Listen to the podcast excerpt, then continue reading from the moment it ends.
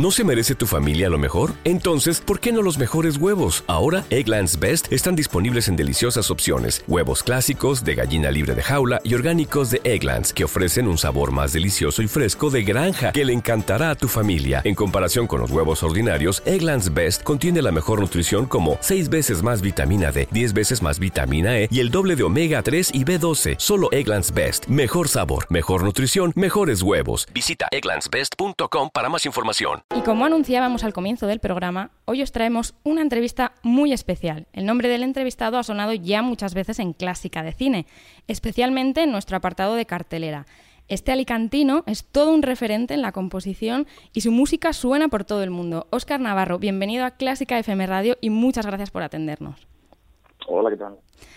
Bueno, creo que te pillamos casi recién llegado de Estados Unidos, si no me equivoco, ¿no? Sí, pues llegué ayer mismo. Vale, entonces ya todavía con el jet lag, me imagino. Muchísimas gracias. Extra.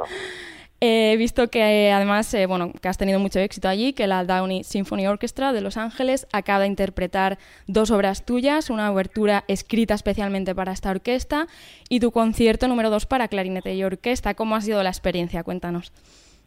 Bueno, pues la experiencia, como ya digo, como siempre, porque he actuado con ellos ya varias veces y bueno, esta era, una, esta era una vez un tanto especial porque Downey Overture, que es una obertura que yo les, les dediqué a ellos en 2011, pues han querido dar un paso más en el concierto y lo que hicieron es que, bueno, eh, invitaron al, al, alcalde de Downey, ¿no?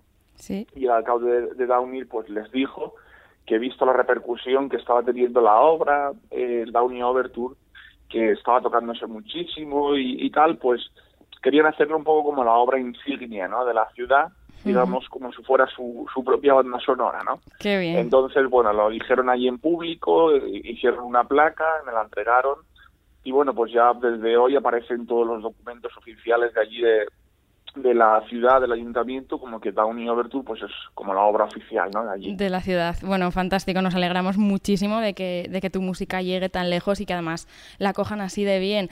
La verdad es que, eh, bueno, hoy en día también el concierto, yo la abertura no la conozco, pero el concierto número dos para clarinete y orquesta yo creo que es un imprescindible ya dentro del repertorio concertístico de nuestro país. Yo tuve la suerte de escucharlo con la OSPA la Orquesta Sinfónica del Principado de Asturias, con José Franz Ballester y con Milanov a la, a la batuta.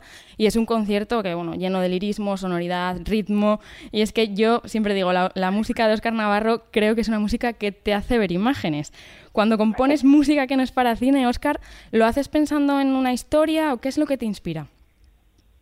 Bueno, pues depende un poco de la obra. Hay, hay algunas obras que sí que, que sí que intento pues, buscar una historia, ¿no? Inspirarme en una historia y hay otras en, las que no, pero siempre intento hacer algo como muy, muy visual, ¿no? Que la gente cuando esté escuchando la música eh, tenga, tenga la capacidad o tenga la opción, ¿no? De, de poder imaginarse algo. Pues hay, obras en mm. las que, pues a lo mejor tipo El Arca de Noé, que es, que es una obra muy descriptiva, o Libertadores, también, que es bastante descriptiva, pues dan mucho juego a la gente a, a seguir una historia, ¿no? Entonces, a mí cuando voy a hacer una obra nueva, siempre nos gusta un poco que seguir esa línea, ¿no? Un poco que la gente pueda meterse dentro de la dentro de la música y poder seguir una historia.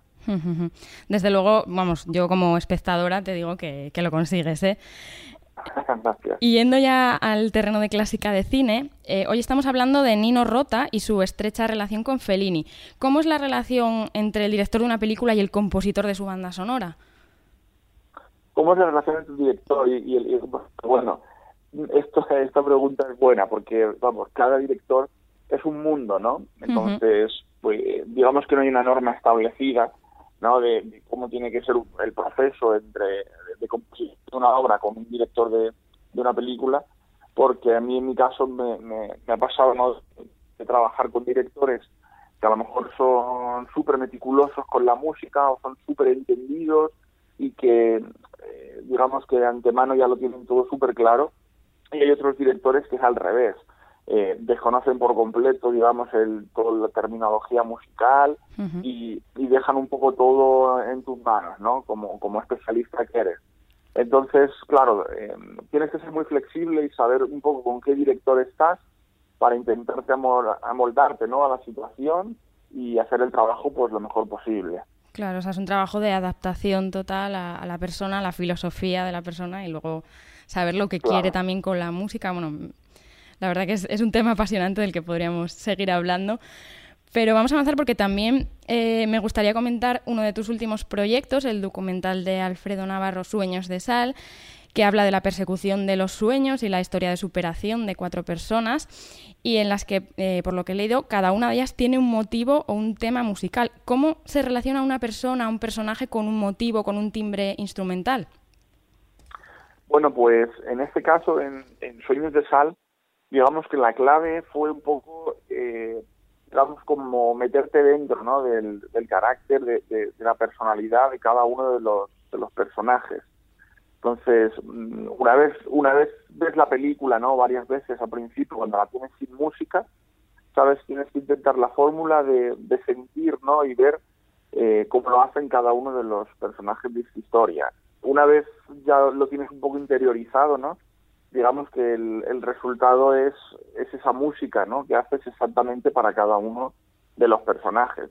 si quieres personaje a lo mejor una chica pues que es muy dulce o muy introvertida, eh, pues a lo mejor lo puedes relacionar con algún tipo de sonoridad en concreto de algún instrumento de la orquesta o, digamos con la orquestación mismo puedes intentar transmitir esa dulzura o, sabes eh, digamos que el, carácter de ese personaje eh, con la música. Entonces claro todo es posible no con, una orquesta sinfónica y, con buena mano no a la hora de, escribir.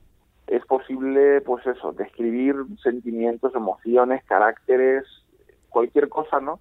Que el, que el digamos, que el, inter, el actor o la actriz hay muchas veces que no puede dar de sí eh, simplemente actuando, pero la música por detrás puede dar esa última vuelta de tuerca. ¿no? Eso es, el lenguaje de la música que, bueno, bien, bien usado, pues todos sabemos a lo que puede llegar, ¿no? Una maravilla. Oscar, en Clásica FM hemos tratado en varios programas la situación actual de la música en nuestro país y en concreto de la educación. Y tú que has estudiado en Estados Unidos, mm, ¿crees que podríamos importar algo de la educación musical de allí? que podríamos copiarles? Bueno, hay, hay muchas cosas buenas ¿no? que tenemos aquí en, nuestro país, yo diría muchísimas, eh, y cosas menos buenas. Yo de fuera del extranjero y, hablando exactamente de Estados Unidos, eh, importaría una cosa que creo que es vital ¿no? para, para cualquier carrera, tanto musical como de cualquier otra cosa y es la práctica, ¿no? Yo cuando marché a Estados Unidos, una de las cosas que más me llamó la atención es que son muy prácticos, ¿no? Y todo lo que estás estudiando lo están llevando continuamente a la práctica. en, en mi caso, que hice los, digamos, la especialización de composición de música para cine y televisión, desde casi el primer día, ¿no? Que estaba en la universidad, todos los proyectos, todos los ejercicios que hacíamos en clases, la mayoría de ejercicios, después veían la luz, ¿no? Con una orquesta o con un grupo de música de cámara eh, o con un grupo solo de vientos, pero digamos que cada proyecto que hacía, tú veías el resultado con un grupo en vivo, ¿no? Y eso es, eh, es imprescindible. Es una cosa que yo echaba mucho de menos aquí en España, ¿no? Cuando estudiaba en el conservatorio, y era que yo en mi, en mi caso estudié la especialidad de clarinete, eh, y en el conservatorio hacía mucho repertorio orquestal, tocaba muchos solos de orquesta, eh, pero ¿qué ocurre? Que nunca llegué a tocar en una orquesta mientras estaba en el conservatorio, ¿sabes? Y, o, directamente conozco muchos estudiantes de composición que, que realizan ejercicios a diario, ¿no?